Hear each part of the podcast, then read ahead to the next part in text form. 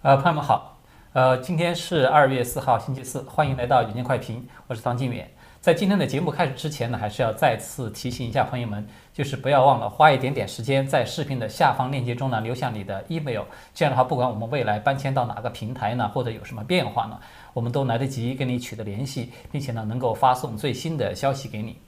哎，好的，下面我们就开始今天的话题了，因为今天呢有一个比较受关注的一个话题就是。呃，拜登呢是在今天第一次公开的，呃，就是他就任以来的首次的向全世界发布了他自己针对这个他的对外政策，就是他的外交政策的一个框架，去奠定一个基调这么一个演讲。那么这个讲话呢，其实是比较受到外界的关注了，因为尤其是他的对外政策呢，涉及到两大方面了，一方面就是说他在针对这个美国的盟友，尤其是包括这个。呃，现在当前出现的缅甸政变的这个危机，他会怎么去应对？这个可以说是他外交领域啊，就是他刚刚上任以来出现的第一大危机了。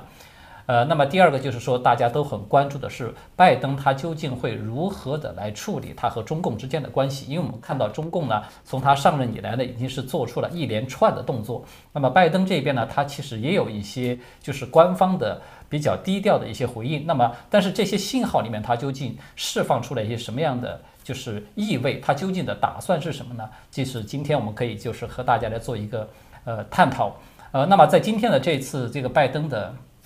这个讲话呢，是全程啊，就是。Iris 是吧？我们在今天有幸再次请到了这个新唐电视台的 Iris，他来和我们大家一起来分享。因为今天这个拜登的演讲呢艾瑞斯有全程做了这个翻译，所以呢，就是要不 Iris 就辛苦你先跟大家介绍一下这个情况。好，那首先我也非常的荣幸能够再次的受邀来到唐静莹老师的节目。那的确，今天呢，拜登他是来到了国务院，那可以说是这个新任的国务卿，也就是布林肯呢，是在早上和这个拜登还有贺锦丽把他们介绍给了国务院的这一众同事们。然后大概下午两点钟的时候呢，和布林肯还有拜登两个人是开了一个会。然后两点四十五分的时候呢，拜登就出来在国务院呢，开始是发表他这个总统生涯之中吧第一份正式的关于。这个外交政策上的演说，那当然是万众瞩目的，包括像刚才提到的，包括俄罗斯啊，现在的缅甸呢，包括北韩啊，包括伊朗，那特别就是关于针对对华政策，都是成为了非常大的焦点。那么首先我们就来看一下，我们最关心的当然就是他对中国的态度，到底有没有在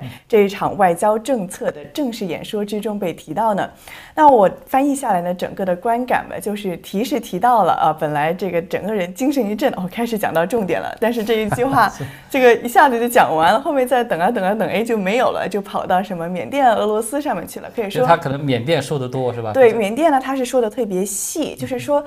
中国这个问题上，他只是大略的给出了这么一句话。但是呢，其他的问题，包括缅甸、俄罗斯，它反而是给出了细节，在中国问题上是没有给出任何具体的事情，又或者说具体我们要采取什么样的行动是没有任何的细节的。那么先来看一下，说他到底针对中国说了一句什么样的话？他是这么说的：他说呢，我们要直面中共的这个中国的经济恶行 （economic abuses），说要回击中国对人权、知识产权还有全球统治的这个攻击。他还有一句话呢，就是说啊，我们的政府要直接的应对，就是 confront。我们最严峻的竞争对手，说是 most serious competitor，那就是 China，他就把这个中国呢和我们美国最严峻的竞争对手是直接画了个等号。他这边是怎么威胁到美国呢？他是说中国是对我们的繁荣、安全还有民主的价值观呢都是构成挑战。那他也提到了哦，说我们要回制这种中国对人权、知识产权的攻击，但是呢，他说我们也做好了准备。So, but we are ready to work with Beijing when it's in America's interest. 换句话说，是当符合美国利益的时候呢，我们也做好准备要与北京合作。那么大概讲下来，就是可以说是说白了吧，二十多分钟的这个演讲呢，关于中国的，也就是以上的这两三句话。对，那但是我们也知道说。他之前就算也提到对华政策，其实也跟这次差不多，都没有给出特别具体的说我要采取什么样的行动针对中国，其实并没有。那今天也就是说啊，就是在点名走了个形式吧，我觉得就是我们是提到了对华政策，但是具体呢又不说。那你有没有一个感觉，就艾斯，就是因为我刚才你听到你介绍了整个这个概况呢？就他前面说了几句，说啊说中共还是我们的，呃，他说中国嘛，就是嗯是中国还是我们的最大的战略竞争的对手。然后呢，对他的这些什么经济恶意的经济行为，我们要把它顶回去，我们要进行抵制啊等等。但是他最后有一句，但是，对就是但是如果说我们也做好了准备，我们和中国有这个共同利益的时候呢，我们也做好了和这个准备，可以对去跟他进行合作。那么我们都知道，就是说在。尤其是中国人说话，嗯我们中国人的这个往往就就是在做一个表述的时候，都有这么一个特点，就是你不管前边你铺陈说了多少话，就是这个但是一转折以后，那个可能才是对，那个可能才是真正的重点所在。所以我不知道，就是爱丽丝以你的就是看法，你会觉得他拜登他真正想要说的重点究竟是前半部分的对抗呢，还是说这个但是一转弯之后这个合作？你觉得他的重心是在哪儿？我觉得呢，其实我看到拜登整个阵营吧，他所出台的一系列的政策也好，还是他讲话的这种铺陈，然后话锋一转也好，其实说白了，一个是他是跟川普当年的这个政策还有整个的氛围有很大的联系，因为川普我们知道他的整个执政的一个最大的特特征吧，一个最鲜明的特点就是对中共强硬，可以说是川普的一个标志了。那来到拜登这里呢，他跟川普可以说是水火不相容的这么一种对峙的心态。所以说他一开始，我觉得他铺陈是说 OK，我们呢也没有说一下子就说哦我们要啊、就跟中国了，就大家都和和好好了，就不对中共强硬了。那也没有说一下子就说哦之前的这个完全否定，但是他就是有一个但是，我觉得他这个但是呢，意思就是说。我们和川普时代又有所不同，就是我们呢啊是要与大家都打好关系，要为了我们这个美国的盟友也好啊，还是说合作也好啊，我们拜登这个时代我们要就做得更稳当一点，跟川普那个时候的这种这种比较，他可能口中说的是比较强硬啊，又或者是比较激进的做法，他说我们跟他不一样。我觉得其实还是跟就是川普时代这个挂钩联系性很强，一方面就是说不能够说一下子全都转掉，但是呢。又说我们跟他不一样，就跟川普故意的有一个对比吧，我觉得是这样子的一种动机在里面。呃，我我听你刚才这么一说呢，其实我有这么一个感受，我的看法就是说他在拜登今天的这个表态啊，虽然话不多，就几句话，但是我觉得他基本上我们可以把它看成是一个政治正确的一种表述。就你发现他四面光八面镜，他的这个话呢，就是你从文字本身呢，基本上挑不出什么毛病。呃，但是有一个问题呢，就是拜登我们都知道，他在此之前不是他有一个明确的，也是一个表态，就是对待中共他要采取什么战略忍耐，是吧？战略忍耐，战略忍耐，对要我觉得他今天这个表态呢，其实和这个战略忍耐是和他之前说的这个战略忍耐是基本上是一致的。呃，为什么这么说呢？这个战略忍耐，我们都知道，它其实是奥巴马政府时期就提出来的，对吧？因为当时最主要是针对的是朝鲜，因为解决那个朝核问题，因为朝鲜这个核武器啊、核计划，呃，搞得越来越厉害，所以呢，在当时就有奥巴马政府时期提出了这个战略忍耐，而且据说这个战略忍耐的始作俑者就是拜登，嗯，所以有这么一个说法。那么如果是这样的，就是不管是谁提出来，战略忍耐它的内涵是什么呢？它最主要的内涵呢，它其实就是说，呃，我跟你基本上不进行这种实质性的官方接触，然后呢，维持对你进行制裁，施加压力，然后在这样的一个背景之下呢，来迫使你遵守规则，或者说是迫使你内部自己主动的发生一些改变。我觉得他所说的这个战略人呢，基本上大概就是这么一个内涵。所以，但是就是就带来一个问题，就是朋友们可能也许很多人都很熟悉了，就是经过在奥巴马至少八年时期是吧？我们都知道看到的最终的结果就是朝核问题不但没有缓解，朝鲜不但没有主动的就是改邪归正，反倒朝核问题在奥巴马时期是出现了一个恶化，就是这个已经连续搞这个核试验啊、核试验啊什么的，就是呃特别就是已经走到那个危险的边缘了。呃，那么是川普上台以后才真正的迫使朝鲜就是真正停止了这个核试验嘛，对吧？这个是一个就是不争的事实了。那么也就是说，其实我们可以得出一个结论：这个战略忍耐其实它是一个失败的。嗯，至少是在应对朝核问题的时候，它其实是一个失败的战略。那么现在我们看到拜登又把它重新拿出来，又用来应对中共。中共是，当然朝鲜如果我们说它是一个小流氓，那中共就是一个 大恶棍。是啊，是一个更大的恶棍，是一个更大的流氓。中共的实力和中共的这种就是耍流氓的这种程度，其实比起朝鲜来，可以说是有只是有过之对，有过之而无不及。那个简直就是可以说是有级数的差别的。那么在这种情况之下，你这一套你在朝鲜身上都基本不起效果的做法，在中共的身上你是不是还能够有效？我觉得这个可能就需要打一个问号。对，这个是我的第一个就是印象，就是今天拜登的这个所谓对中共的这个政策的宣讲。那么第二个问题呢，我还觉得就是我们都知道拜登。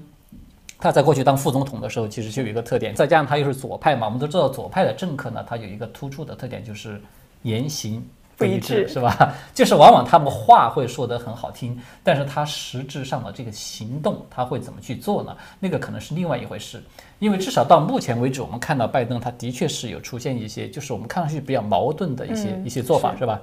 就是他在这个语言上啊，好像他还是基本上延续了，就刚才你说的，他延续了这个呃，在川普时代的一些一些语言，对对华强硬的这个基调。这个框架哇，你是我们的头号威胁啊，怎么怎么地啦，战略竞争者啦，这个非常严肃啦，等等这些话还是延续在这么说。但是呢，我们看到他实质上在做的，尤其是在中共比较关切的，就是这个技术领域，不是，尤其是几家跟中共军方有背景关系的一些企业，是吧？他把对他的这个禁令给推迟了，嗯，啊呃，还同时呢，还有就是包括把我看到最新的一个消息呢是。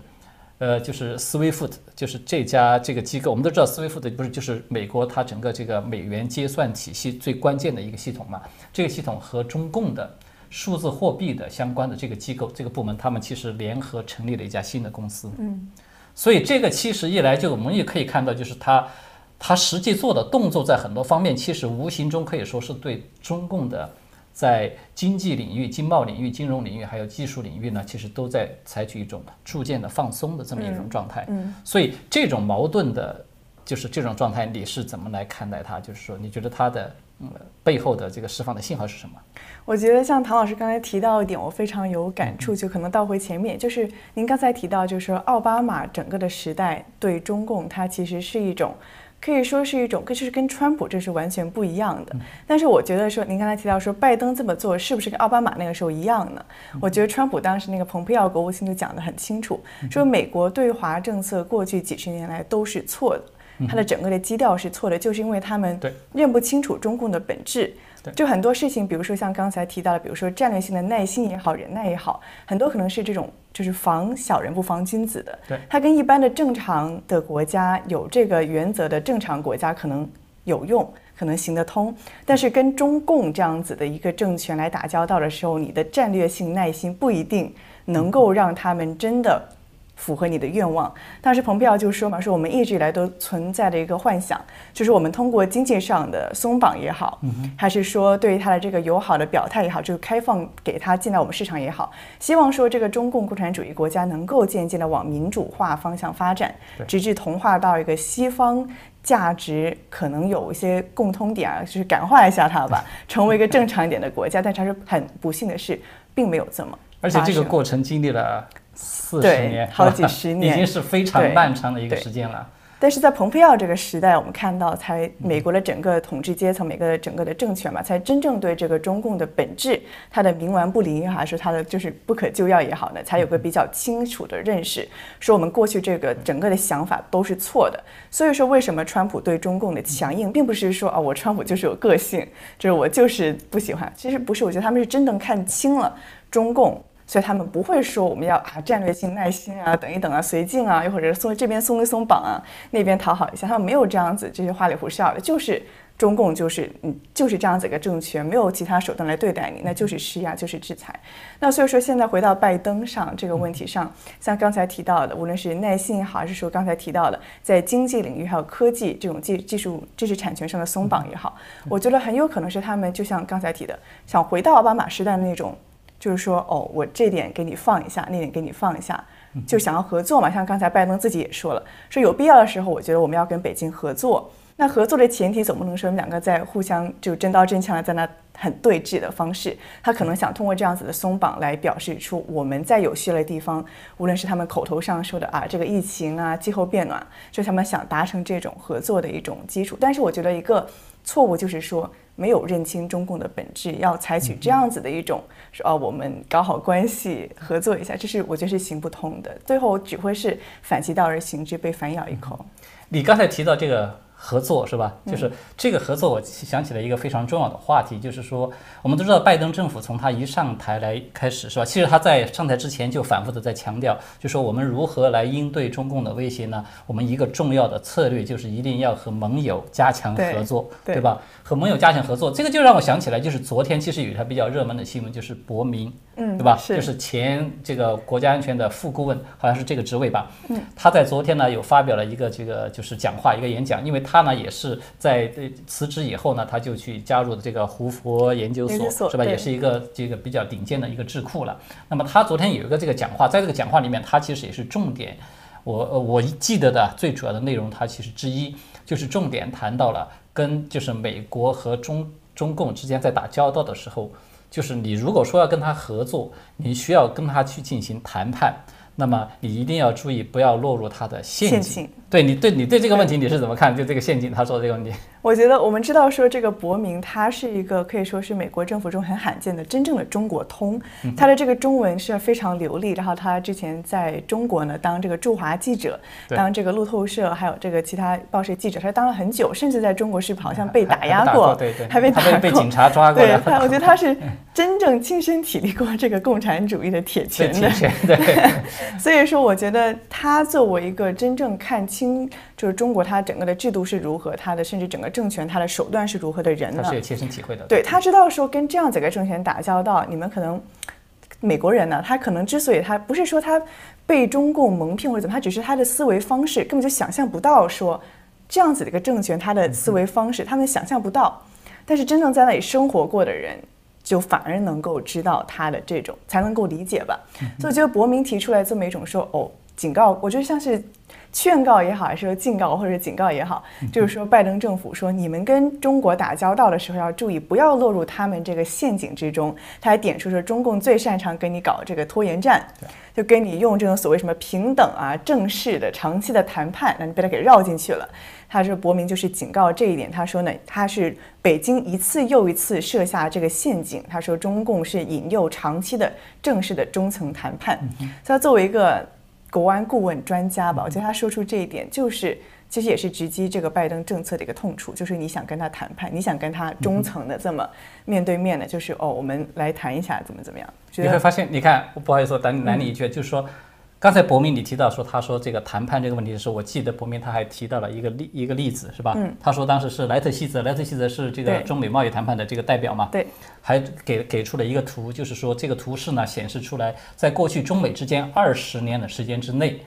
哎，那么中共和这个美方啊，一直都在在很多尖锐的矛盾的这些领域都有进行谈判，但是呢，这个谈判是一点作用没有起，没没有对吧成效？在这个谈判的这个过程之中，这二十年之间，那么中共对中方对美方的这种，一个是贸易逆差问题，一个是就是知识产权的盗窃问题，是越来越严重，越来越猖獗，它是出现了这么一个相反的效果，就是谈判起到的是一个什么作用呢？其实这个让我想起一个，我们打一个不太恰当的比方啊。就是说，我们过去一直都在说中共，其实它是先对美国发起这种经济的超限战，嗯是吧？经济的这种侵略，当然这种侵略是一种隐形的侵略。那么其实你我们要打一个比方，它就很像是什么呢？呃，中共它其实是拿着小刀子在给美国放血，嗯，就是他没有说是我一刀就捅死你，但是呢，他在你身上划了很多小，用小刀子给美国进行放血，给你呃制造了很多的伤口。嗯，同时呢，这个谈判起到一种什么作用呢？这个谈判其实它起到就是你发现它就像麻醉剂，对或者是止痛止痛药，，像温水煮青蛙一样，对对对，它就是起到实际不知不觉就上是这种熟了。这种作用，就是让你自己没有太大的痛楚，你都没有什么感觉，但是其实你已经在慢性的失血了。对，而且在一个长达二十年甚至是更长的时间之内，你你的失的血，你流失的资产，呃，那就就是你自己可能都是不察觉的，或者说没有没有留意到，那么很多东西就已经被中共都已经弄走了。你的伤害其实你已经慢的慢慢的开始变得虚弱了。为什么中共现在这么这么牛啊？是吧？习近平可以这么公开的说这个时与势就在我们这边了。你看他在达沃斯那个讲话是吧？就就完全是很像是对着拜登在训话一样，这个口气是他是居高临下的。所以呢，他为什么会出现这样一个局面，就是因为他觉得我们现在是比你还要强壮，是吧？他给人有点这么一种感觉，对我是怎么样来看的问题。对我其实我也想起来，就是在川普时期，他一个非常显著的政策，包括像伯明也着重提到了这一点。他说，川普时代的一个非常重要的概念就是绝对不要让中共把这个谈判时间给拉长。对，就是你呢该怎么样就怎么速战速决。我觉得这是川普一个本人都是一个很大的特征。他之前也自己开自己玩笑说这个，他就说设定一个底线，一根红线。对，你只要跨过这根红线，我就动手，对，我就不干了。对对，川普其实是一个很。很明快的人，他自己也说，他他人家问他说：“你跟这个中东的那些个和平条约这么大一件事情，你怎么谈下来的？”他说：“我就给他们打个电话，我说你们要想跟我们做生意的话，你们就和平，不然就不要想。”他马上就和平了。就我觉得川普做事就是一个很直白的人，就可能跟中共的谈判也是这样子的，不会说用这种什么战略性的谈话来啊你战略一下，我战略一下，不行，他说不行就是不行，行就是行。你这么做，中共你是违反了我的规则，不合我的这种原则的话，那就是关税也好，还是打压也好，施加施那个施压也好，就是非常的了当了。我觉得这就是川普时代还是伯民也好，他们都非常认识清晰的一个针对中共的一个手段，一个战略吧。就是就是要跟他明确的做，而不是要说这么的周游，或者说有余地的这么在迂回迂回来迂回去的。那这样子只会是你自以为是战略性耐心，但是其实是中共可能默默在放你的血了。你真正血流光的时候，你就已经发现你其实已经遍体鳞伤了。对，当你意识过来的时候，其实已经太晚了。其实你刚才说这个话，让我想起一个很关键的概念。就是你说川普政府它有一个特点，嗯，就是它的外交政策也好，它应对中国的方法也好，它很清晰，对，很明确。但是你会发现，拜登政府它是刚好相反，它很模糊，对，对吧？那么这个清晰和模糊之间，它就带来一个关键的问题，这个就是我们看到拜登政府他在现在应对台海问题上面的是吧？最近也是一个反正是比较集中的一个交织的一个热点嘛，是吧？昨天刚刚才发生了，就是说，呃，美国的军舰。呃，麦凯恩号嘛，就是再次穿越了这个台湾海峡。那么这个是拜登政府上台以来的第一次，我们看到美军就是采取了一个比较实质性的来回应这个中共这边的举动。此前中共不是很多军机去骚扰啊什么的嘛？啊，那么这个是比较实质性的一个动作了。所以这个也就是我发现是朋友们啊，还有就是这个大家都很关注的一个问题，就是看起来好像拜登他其实也。没有这么弱啊，是吧？他还是有这个比较强硬的这样的宣誓的一个举动。那么这种矛盾的背后，和我们刚才所提到，就是说拜登他的在这个很多的对外政策，尤其是在对中共的政策上面，它是一个模糊的。包括你看今天他这个谈话是吧？他在谈到俄罗斯和谈到缅甸什么，他都比较细节。但是一说到中共的问题，他就是一些比较框架性的一个模糊的这样的一个表述，而且内容也比较少。那么他究竟是打的一个什么样的算盘呢？那你是你是怎么看这个问题？那我觉得就是我不是我的观点了其实我是看到有专家这么分析，说他是用一种叫冷处理或者叫冷战，就是这种。对，我有看到叫冷暴力。冷暴力，对，冷暴力就是一般冷暴力是来形容说在一段关系之中呢，我就靠着不理你，对你很冷漠来对你施加冷暴力。那有人是这么分析的，说哦，拜登这么就是不给你一句明话，然后就是又不跟你说明白，就是我到底要怎么对你吧，我也晾着你，我不告诉你。然后呢？现在也不是说，这拜登到处给盟友打电话嘛？他今天自己也说，我刚上任我就跟我们的美国坚定的盟友加拿大、墨西哥都通了一遍电话。但是我们知道，直至现在呢，还没有跟习近平通过电话。那包括有这个有记者在追问这个白宫发言人哈，就问了说，这个拜登什么时候跟习近平通电话？然后他说，哦，我们要先跟我们的盟友步调一致了，然后再跟这个中国再交涉。就是说，我觉得。如果说把他们用拟人的手法想一想，就中国是一个人，然后拜登是一个人，那中国就是我在这。对吧？你到底是怎么样个态度呢？你到底是怎么样？我就是中国，我们看到他的确是有平民在喊话嘛，对吧？就是从不停的在喊话，从之前退休的那个副营，就是人大的什么副委员长副营，再到这个中共驻美国的那个大使，对。然后最近的我们看到的就是级别最高的，就杨洁篪了。杨洁篪他对吧？他是外事领域的中共最高级别的官员，第一把对，基本上是一把手，对他可以这么说。当然，他直接负责的就是习近平了。那么在这个级别的问这个位置上面，他借这个就是跟那个美国的这个智库是吧？啊，进行一个对话的时候呢，他其实我觉得他是抛出了一个非常明确的一个概念，就是来向这个拜登喊话。那么这个喊话呢，就是我们看到拜登这边的确就是刚才你提到的，他拜登这边是一种我不回应你，嗯，不回应，基本上是没有，也不能说他完全没有表态。其实，在这个就是昨天还是前天，嗯应该是那个就是国务院的发言人叫做普莱斯的，对对吧？普莱斯其实他就也对这个有做就是呃针对着杨洁篪这个喊话，他就明确的这么说，对杨洁篪的这个喊话呢，我们已经注意到了。嗯然后呢，大概那个意思，他也是这么说，就是说，呃，中中国呢，现在目前是我们最大的这个战略竞争对手，嗯，呃，同时呢，呃，我们的在问到台海问题上面的时候，他尤其是明确的，这个是最敏感的，他明确的回答了一句话，他说我们奉行这个一个中国的这个政策还是没有变。对，不变，还是我们保持不变。对这个，他这个所谓的这个奉奉行一个中国保持不变，就比较有味道了。就是，呃，在这个里面呢，我们都知道一个中国这个政策呢，其实它的内涵虽然这个原则不变，但是一个中国你究竟是指的是中华人民共和国，还是指的中华民国，对吧？我们知道这个内涵，美国它过去一直是从来都没有模糊。真对对。对，很关键，这一点它过去是没有明确的，而且呢，我们看到在川普政府时代呢，它是已经有把它清晰化的，对吧？我们我们其实以前的节目其实也讨论过这个问题，川普政府时代是在把它逐渐的开始清晰化什么呢？一个中国已经那个天平啊，有点往这个中华民国这个方向去倾斜，但是现在我感觉呢，就是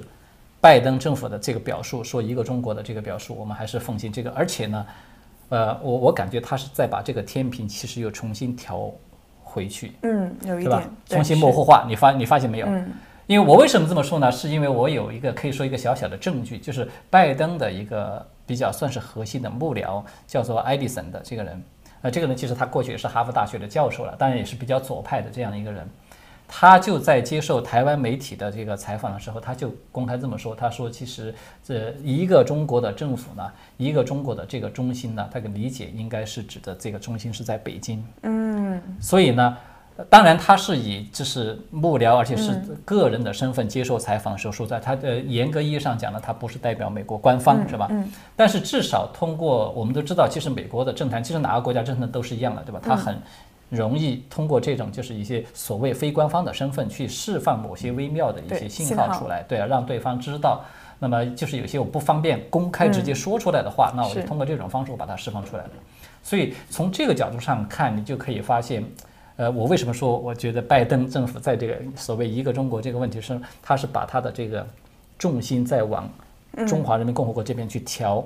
这个可以说就是中共最想要的，对，对吧？是。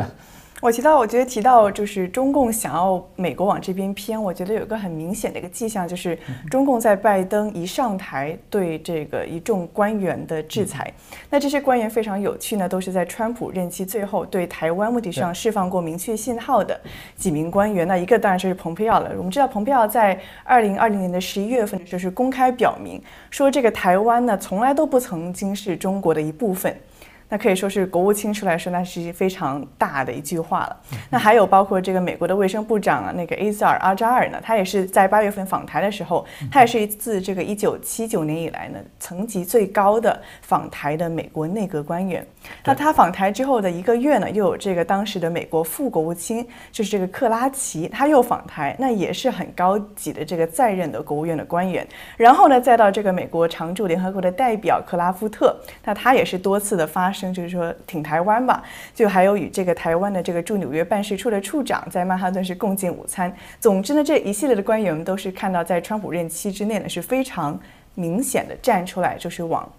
如果是用拉扯来表明的话，那就是往台湾这方面拉的。那但是我们看到拜登刚刚就职的时候，就是在拜登就任当天呢，那北京就宣布制裁二十八名美国官员。那其中呢，这四名都是榜上有名，就是可以说，我觉得他是针对台湾问题上有威胁的意味，其实非常的明确吧。就是您看这几个人，那个卫生部长为什么要制制裁他呢？一个一个管美国卫生的要制裁，那很明显就是因为他访台了嘛。在台湾问题，对，就是在台湾问题上的一个很明确说，你在台湾台湾问题上往台湾这方面表态，那我们中共就要制裁你。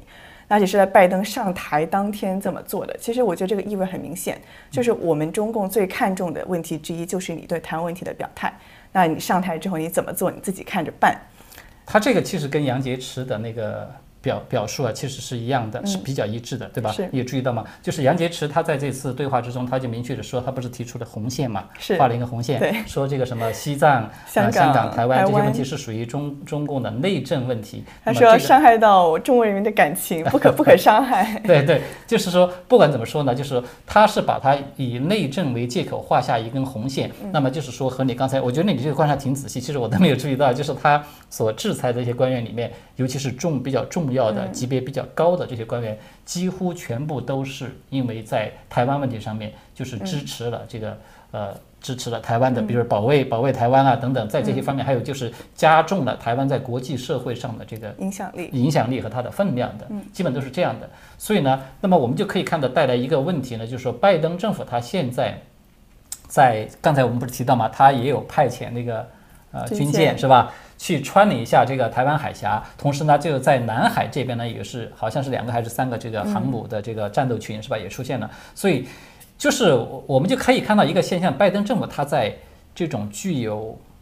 象征性，我可以这么说，它是比较具有象征性的这样的一些军事领域的它的举动啊，它依然还是在延续着。嗯，但是呢，它是不是实质上真正的说能够对中共产生一种这种震慑的作用，或者说是不是就代表它真正的？在要就是跟中共去进行一个有意义的这种对抗，就像嗯伯明提醒的这种，是吧？是那么，因为我记得伯明其实他在里面提到了一个关键问题，他就说我们美国一定要采取行动，但是一定是要实质质性的，对，不要象象征征性的。对这个，我觉得这个话比较关键，因为伯明的确，我觉得他说的比较透的，他对中共是比较了解的。就是你象征性的做做这种动作呢，其实中共他并不怕。对这个其实，呃，我换句话说呢。在中共的眼中，就说你派个军舰来穿一穿啊，或者说是派个航母战斗战斗群来就是绕一圈，然后你又回去了，那么他可能会认为你这个就是政治宣誓的这种意义远远大于实质性的这种意义。那么这个问题上面就它就会带来，就是说你对中共能不能够造成一种实质性的这种威慑的这种力量呢？我觉得他可能需要打一个问号的。是，对，我记得伯明他在他的讲话中也是着重的提到了，就是关于台湾的问题。那他是说，就是也是劝告美国说，一定要做实事，不要在那标志性的这个行动，在那晃就是虚晃一招，其实并没有什么用。那他也提到说，他是提到说，台湾，他直接跟台湾民众说，其实他们应该更加的，就是关注于他们。本来这个情势上，不要怪他们这个领导，就不要怪他台湾本身的领袖。他说，真正的这个台海问题的紧张局势，不是说台湾的这些个领导怎么样，而是因为中共的他说是欲望还有野心所致。所以我觉得伯明也是直接把这个矛头可以说是转向了中共。对，在这个里面，我觉得我我有一点这个看法，就是对于这个呃拜登政府呢，就是他其实你比如说他做这种政治宣示性的动作呢，一方面呢，他其实是呃。让就是中共做给中共看，是吧？表示就是意思我还是有强硬的一面。那么另外一方面，其实他也有针对着台湾这边的，你有你有发现吗？嗯，比如说他其实是做这个动作呢，也是在告诉给台湾这边，你们可能在比如说像台湾要独立啊这些比较敏感的议题上面，不要走的步子不要迈得太大。其实它是双向的，也就是说呢，我是有这么一个判断，就是说。拜登他有他在他在就是对中共的立场，还是在台海问题上面的他的政策呢？他有一个最重要的背景和基点，就是我们都知道拜登他是不寻求连任的，嗯，他基本我们基本可以肯定这么说，他是不寻求连任，他就只做这一任，所以他没有连任的打算呢，所以他就满打满算也就是四年的时间，是，而且又是是在他现在这种高龄，而且这个身体状况好像也不太好，对吧？对，今天 他今天我我就是做翻译嘛，就是观察到几次拜登出来讲话，一个是他两周之前就出来第一次开记者会的时候，不停的在咳嗽，我当时就想说这个没问题吧。然后今天他在这个国务院演讲的时候，也是中途其实好几声咳嗽，是吧？对，这还有这个就是念提词器的时候，还有好几次也打结，这个我觉得大家都可能已经习惯了，就不把它拿成新闻来报了。但是关于这个拜登咳嗽问题，的确是一个一个我的一个观察。对他其实就是带来一个问题，就是说拜登他在这种年事已高。健康状况也不是太好，在这样一个情况之下，他不太可能去寻求连任。那么，在他在这样的一个背景之下，他再去思考这个台海问题，或者是应对中共的问题，他的出发点就会出现一个特点，我觉得就是他会尽量的安抚双方，不要出事儿。是，就是你只要我把，就是呃，我退一步，你也退一步，他不是说战略忍耐吗？就是其实战略忍耐，我们可以从反个方向来理解，就是不要挑事儿，是吧？不要折腾，不要出事儿，不要闹事儿。它其实有这么一层含义在里面。那么只要不闹事儿，把这四年时间能够把它混过去，它就像那个。击鼓传花一样，那么剩下的这个麻烦问题是下一任去解决。嗯，其实这个思维啊，我觉得我们在奥巴马时期其实也可以这么看到，是吧？就是奥巴马时期其实就是这个。朝核问题就是一个比较典型的例子，它其实就是其实就是有点像一个击鼓传花一样，最后这个难题落到了川普的头上。你记得吗？川普当时 在谈到朝核问题的时候，还特意强调说这个是前面给我的烂摊子，对啊，留下了一个烂摊子，让我非常的难办，是吧？呃，但是还好，我觉得川普至少是基本上他在他任内是把这个就是朝鲜朝核问题是至少是降温了，是吧？虽然说没有能够。呃，达成这个彻底的解决，但是至少是明显的降温，是，所以它其实是达成这么一个关系。也就是说，拜登政府的他的他在他的政策上面不考虑这种连任的情况下，他缺乏连续性，嗯，他缺乏延续性，他就必然是比较短视的，对，是吧？比较鼠目寸光的，是这么一个特点，眼见比较短浅，对对。好，那么就是我们接着这个话题再往下说，就是说，在这个伯明的这个这次谈话里面，他其实还。提到了一个比较关键的信息，就是他说提到那个美国国务院，就蓬佩奥还在任的时候，不是有发表了一份这个声明嘛？对，一份一份那个报告，就是关于武汉病毒研究所关于这个病毒来源的问题。因为这两天正好也是这个世卫组织的这个专家调查团在武汉进行调查这个病毒来源的问题嘛。那么他其实说了一个比较重要的这个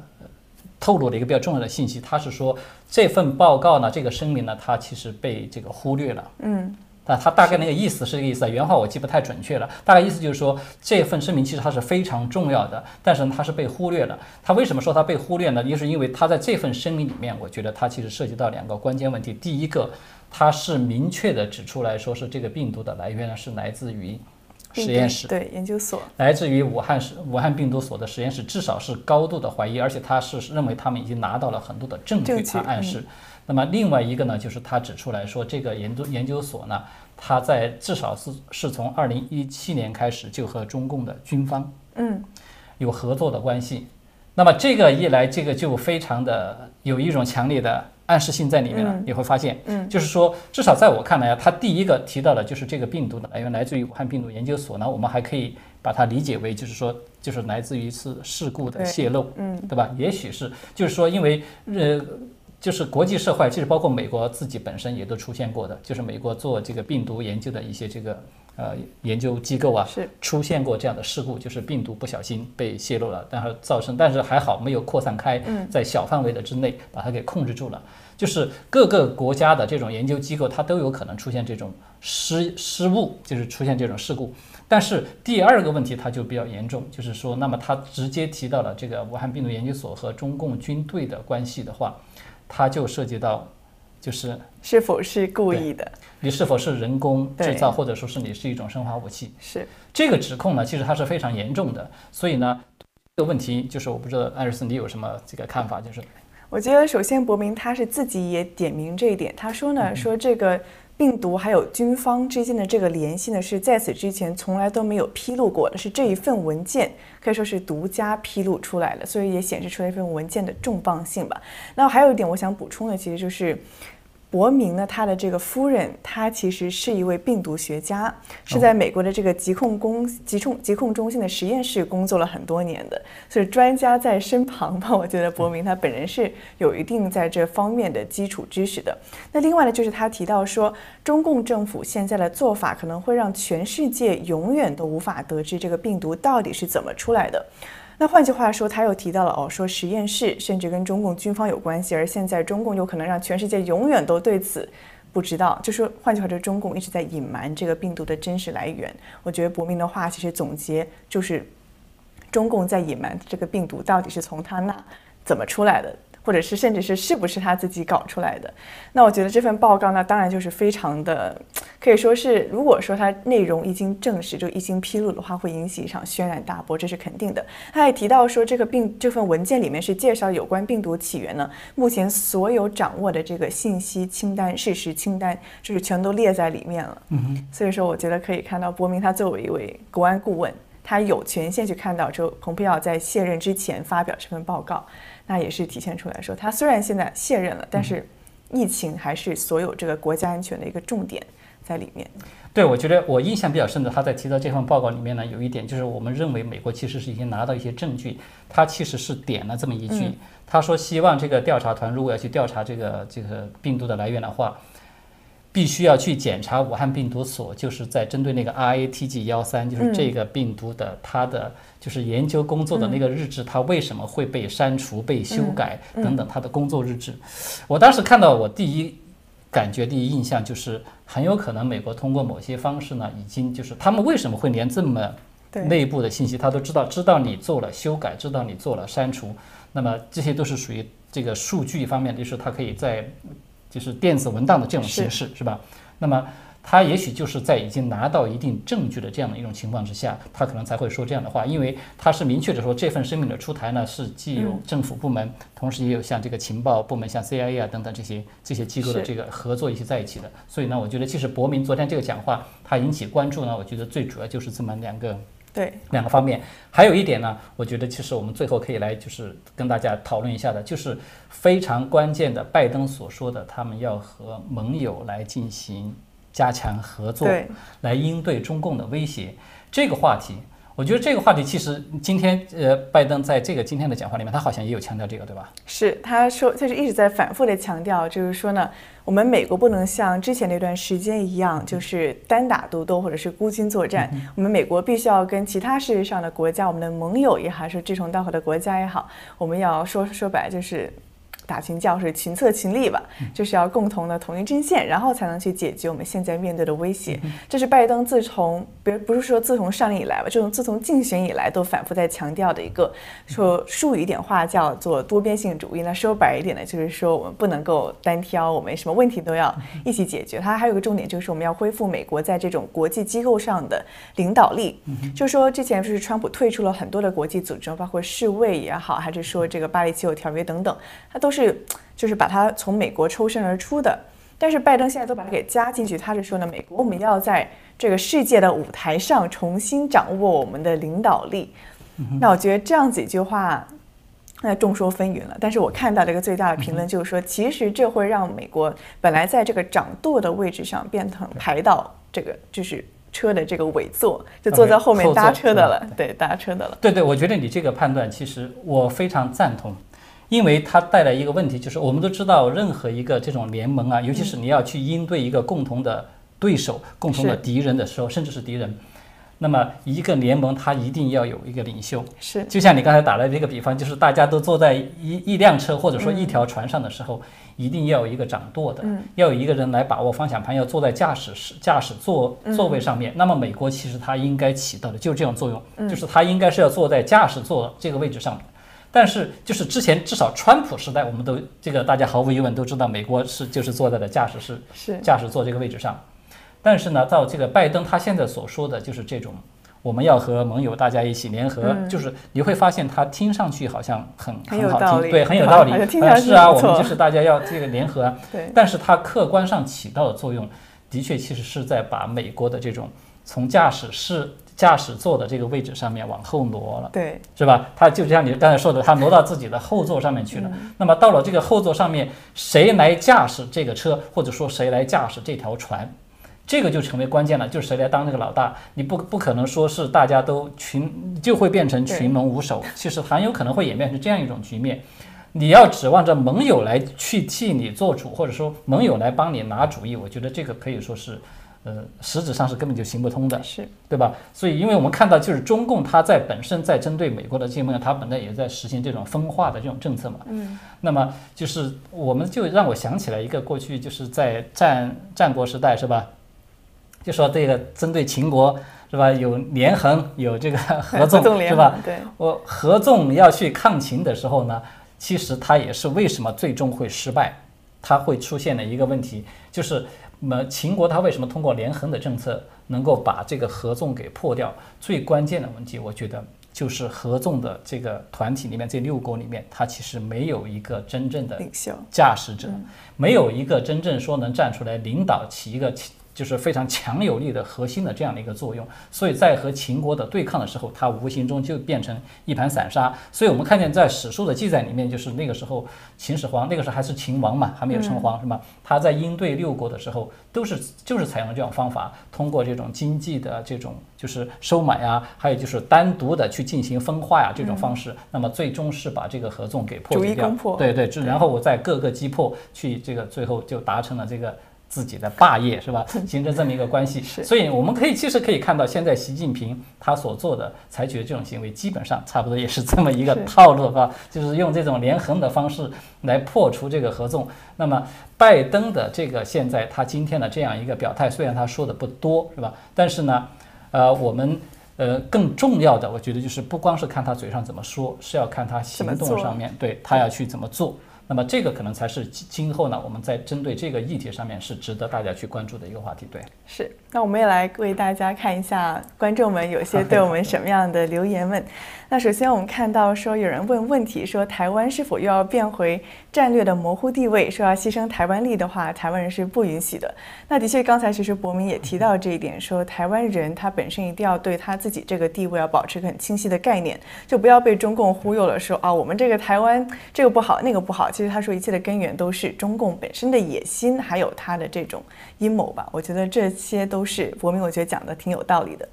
那还有人说呢，说 Cecilia Chen 说拜登，美国人民已经醒了，是不好惹的，惹翻了是不好办的，不要再一意孤行，损害美国人民的利益，一代一再的锻炼人民的忍耐力，你还比不了独裁政府，悬崖勒马，回头是岸。对，就是拜登，我们看到他现在至少在内政这方面啊，嗯，的确是有很多，我要严格的说，他真的是倒行逆施。是他其实现在你会发现，他针对的三个人群在在下手。第一个是摧，基本上开始在摧毁美国的能源产业，就是很多工人，是吧？工人群体。对对的。同时呢，现在拜登还出台一个新的政策，就是他以这个气候变化、什么碳排放啊为理由，要开始禁止美国的农民去种植一些所谓就是不利于碳排放的一些这个农作物。那么这样一来，其实它实质上会造成一个结果是什么呢？就是可能会导致很多的中小型的家庭式的这种农场可能会面临的破产。那么直接受损的可能是非常多的一些农民的这个一个团体。是。还有第三个就是针对着这种城市的中小企业的企业主，我们尤其是这个疫情的封锁，嗯，再加上它。不是提高了那个最呃基本基本基本工资是吧？对，最低工资的那个限度，这个其实是在此之前啊，川普政府就一再的警告过，就是说你们要是这么干的话，那么会使很多的中小企业可能它不堪重负，它可能会面临着破产。所以呢，就是说城市的这些中小企业主，就是也是纳税的这个最主要的人群。你会发现，你发现没有，这三个人群几乎基本都是主要的支持川普的人群。是，所以。就是你可以看到，就是拜登他虽然嘴上喊着我们要团结呀，我是你们所有人的总统啊，最喜欢说的一句话就是我是你们所有人的仇恨啊什么的。对，但是他实质上的行动呢，却是在，我觉得他其实是有一种政治清洗的一个味道在里面，就是挑着川普做过来的事情去倒着做。他做过什么，我把它给推回去，把它给翻回去。对，就是就是就是，我觉得他可能事项清单嘛，就是人都会列事项清单嘛。我觉得他不是自己写出来，就是挑川普做过的事情，好一个打一个叉，做这件事情。我今天针对这个事情发一道行政令，就他，我觉得他工作也很很很容易安排，看川普做了什么，倒过去做就可以了。呃，下面这个还有一位朋友啊，叫做杨真人的，就是他有一个留言，他说：“习拜关系，中共为何不断向美国新政喊话，而美国又一再的忍让回避？显然，中共呢还有后手之力，也就是中共对美国新政权永远可以后发制人。看看拜登家族的负面丑闻来自哪里，什么时间点啊，都昭然于世等等。呃，种种迹象显示呢，中共只是在做戏，与老拜在玩双簧。别听他们说什么，只要看他们做什么就好。啊，其实这位朋友，我觉得他说的是比较呃，比较就是一针见血了。我觉得可以这么说，对，就是说我们现在看到的实际情况的确是这样，就是说中共呢，他在频频的主动的在发起一个喊话，采取一种主动的措施。但是呢，我们看到拜登的这种回避啊，就是你刚才说的叫做冷冷处理是吧？冷处理也好，叫做冷暴力也好。其实你要我说呢，我觉得他的这个冷处理、冷暴力的背后，他真正的原因是拜登他现在没有一个对中共的清晰的战略，嗯，对他自己并没有一个成型的、成熟的一个战略，怎么应该怎么样来应对中共，所以他才会出现这种就是我干脆我就对，一个是出现一些矛盾的信号，一会儿呢这边我有强硬一点，那边呢我又软弱一点，然后呢我干脆我就不回应你，我也不正式的说话，我即使说话呢也都是说一些泛泛而谈的一些这种模糊的这种话，这个是一个问题。那么另外一个另外一个问题呢，就是说拜登这种，嗯，就是他的这种回避，嗯，他的这种所谓的冷暴力呢，我觉得其实他反映出来拜登他在，就是在对华的这种关系之上呢。他其实是有一点点心存侥幸，是，就是说，呃，指望着刚才我们说的，他不是有这种，呃，就是击鼓传花的这种这种念头在吗？他在他的这个任期之内呢，能够稳住不出大事儿，他就可以拖过这段时间。但是我们知道，习近平可能不一定是这么想的。因为习近平，就据我的判断，习近平他在对台湾问题上面，他至少是一定要在他的有生之年一定要解决这个，因为是习近平在他的党内啊，在中共党内，其实他已经可以说是公开做出的一个承诺，就是在他有生之年一定要解决台湾问题，他不能够无限期的这么拖下去。所以呢。中共这边为什么这么急于的频频来试探？其实是一种施压的一种态度。我觉得他其实是在测试拜登政府的底线，就是他们在这个，尤其是在台湾问题上，他究竟敢不敢出手？他究竟能做到一种什么样的程度？当然，这种测试呢有公开的，我觉得不排除他们可能也有私下的一些，就是你一般不会公开的一些渠道来进行一种一种试探。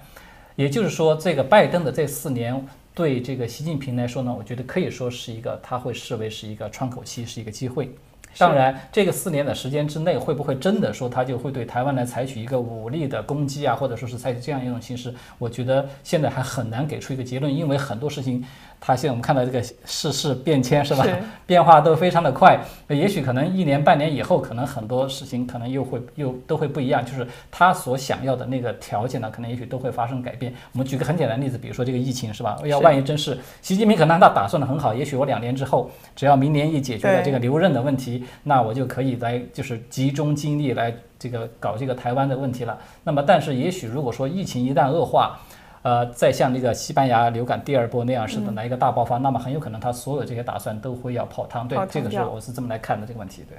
就提到疫情，我觉得也是现在美国也是面临着一个很大的一个选择吧。就是他现在不是说世卫要进去武汉调查嘛？但是我们知道现在世卫是没有去调查刚才伯明所着着重提到这个武汉研究所的。那我觉得伯明就是也跟拜登给出他一个很明确的一个劝告吧，就是不要又一次的被中共欺骗。他说呢，现在就是说呼吁各国不要让世卫的调查变成替中共去洗白的这么一个。借口又或者是一个手段，那我觉得在病毒问题上是这样，那在其他问题上，对台问题上也好，还是说其他的这种对华政策上也是一样的道理，就是不要被中共牵着鼻子走了。他所给你的哦，我让世卫进来调查了，我光明正大了，又或者说我我这边给你怎么样了，我这边让你怎么样了，很可能是中共的一种可以说是。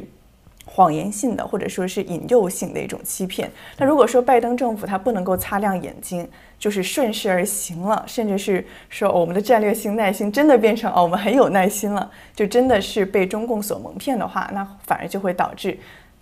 以前错误的对华政策会一直的往错误的方向继续的走下去。那我觉得这是现在拜登政府所面临的一个最大的决断吧。他到底能不能够看清楚中共他这种本质，会不会被他所蒙骗？会不会把他的政策真的顺着中共所情愿的那个方面走？能不能看清他？能不能说把他就 break out from 的像川普一样从中扭转回来，将他把给破除出去，去做出真正的对美国有益处的，真正能够对台湾也好，对全世界的其他国家还有。各种盟友也好，真正做出为这些个民主国家和西方国家的人还有国家有益的事情，我觉得是拜登他就像回到刚才一句很简单的话，就是说到了能不能做到，就是说的很漂亮，你做的到底能不能达成你所说的你想要的这个正确的结果，就取决于你做的时候你的这个思想状态，你的这个认知到底是正确的还是不正确的。我觉得我们可以用最后用一句话来做一个总结，就是说。拜登所说的这个战略忍耐期，对，他会不会成为习近平所希望的那个战略机遇期，对吧？就是这两个期，两个人他们会不会是一回事儿？会不会发生重合？其实，在未来是非常关键的。至少在现在，我们看到了这二者，从理论上讲，它的确有可能会出现一个重合。那么，这个是中美关系今后的呃它的走向呢？我觉得是最重要的一个背景。好的，这个今天由于时间关系呢，我们就今天这个讨论呢就暂时就到这儿。非常感谢 艾瑞斯这个能够来参与我们的这个直播的，和大家分享一些这个想法和或者观点。那么在以后的这个时间呢，有这样的就是热点的焦点的新闻时，我们可能还会继续再邀请艾瑞斯来和大家一起来分享。好的，今天我们直播就到这儿结束，谢谢大家的观看。